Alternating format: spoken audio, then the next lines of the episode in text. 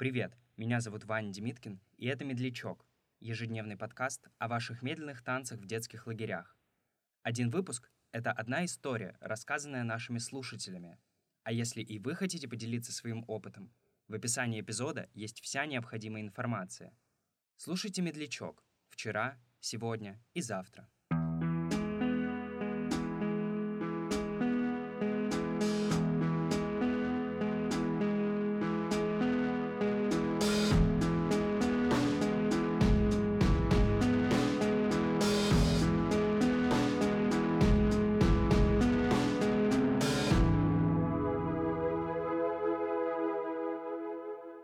Вот ты собрался с девочками в комнате и начинаешь собираться на медля. Каждый там накрасится, поделится какими-то одеждами и вот это вот все. У меня вообще этого никогда не было, потому что не было каких-то таких подружек, с которыми бы там, не знаю, обменивались шмотками. И вот у меня такое было только в лагере, поэтому у меня тоже это так сильно как-то отпечаталось, что мы вот так собирались. Все, конечно же, вздыхали, никто никому не говорил, в кого там кто влюблен, но все обязательно были влюблены, даже, может быть, не в одного.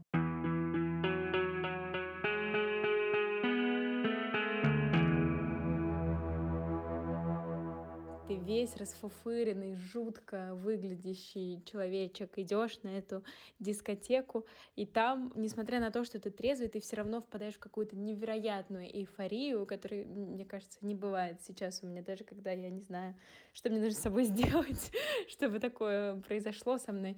И начинаешь э, как-то сначала скромно кучковаться, вот эти вот кружочки с подружками, потом они как-то постепенно, ты все больше и больше раскрепощаешься, все больше и больше начинаешь э, там какие-то сиюминутные знакомства заводить. У нас еще были флешмобы. Флешмобы это вообще было супер, когда весь танцпол делился на две части, и были какие-то лагерные вот эти танцы, которые все должны были знать, и все танцевали эти флешмобы, и тогда, вот тогда все эти кружочки перемешивались, и начинался реальный калейдоскоп какой-то детской сексуальности, я не знаю. И в этом калейдоскопе обязательно оказывался вот этот вот возлюбленный мой какой-нибудь. Но он обязательно выбирал не меня и шел кому-нибудь еще.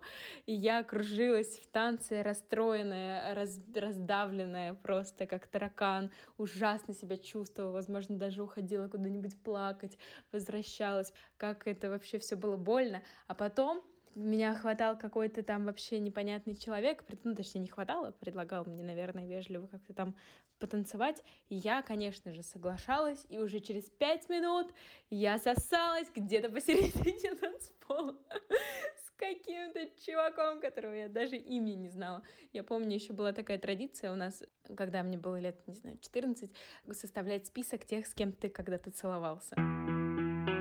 И у меня там были несколько таких записей, типа, я не знаю его имени. Это было в лагере на Медляке. И вот такие вот были записи, да. Это я, блин, сейчас вспомнила прикол.